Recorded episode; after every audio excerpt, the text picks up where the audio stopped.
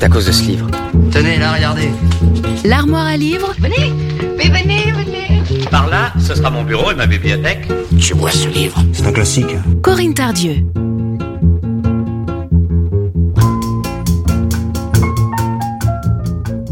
Bonjour à toutes et à tous. Heureuse de vous retrouver comme chaque mardi avec l'armoire à livres. Et aujourd'hui, je vous présente un thriller politique avec le roman de Yasmina Kadra, Qu'attendent les singes?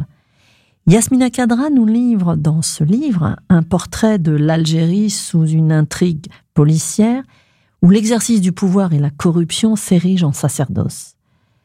Alors l'histoire débute par le corps d'une étudiante est découvert dans un bois, près d'Alger. Chargée de l'enquête, la commissaire Nora Bilal est loin de se douter que sa droiture et son intégrité sont un danger mortel dans un pays livré aux requins en eau trouble. Je vous en lis un extrait, c'est le tout début du roman. C'est un matin splendide, qui n'existe pour lui-même, comme un rossignol qui chante dans un monde de sourds. Un matin algérien, avec son soleil de décembre éclatant et froid pareil à un joyeux punaisé dans l'azur, hors de portée des rêves tordus, des prières biaisées, et des icars aux ailes rognées. Le ciel est d'un bleu lustral.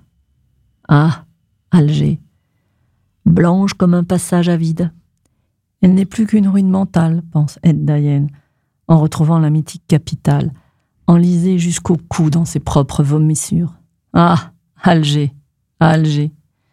Répandue sur la banquette arrière du taxi qui nous ramène de l'aéroport, Eldayem écoute gargouiller ses tripes.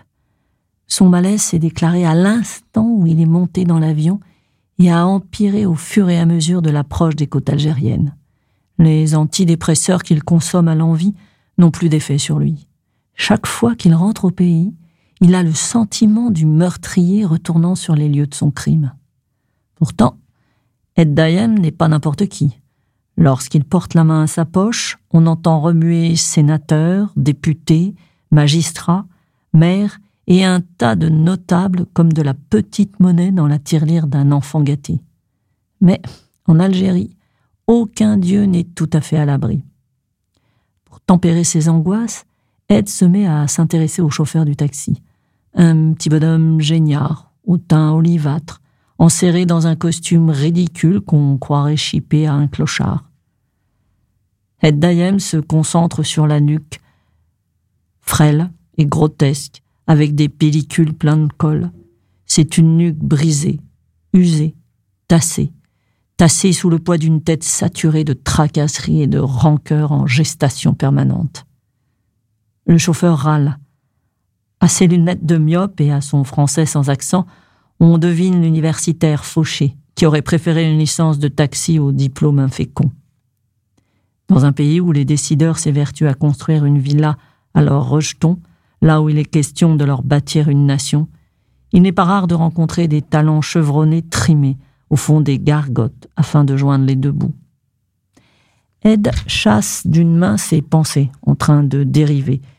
Il jette un coup d'œil au tableau de bord sur lequel est scotchée la photo d'une petite gamine aux tresses sévères. La fillette sourit, mais son regard ne suit pas. On devine la frustration qui opère en arrière-plan. La tendresse est, par les temps qui courent, une façon comme une autre de manger son pain nu à la fumée des barbecues. Si ça ne nourrit pas son homme, ça l'aide à tenir. La voiture, bien que récente, grince de tous les côtés.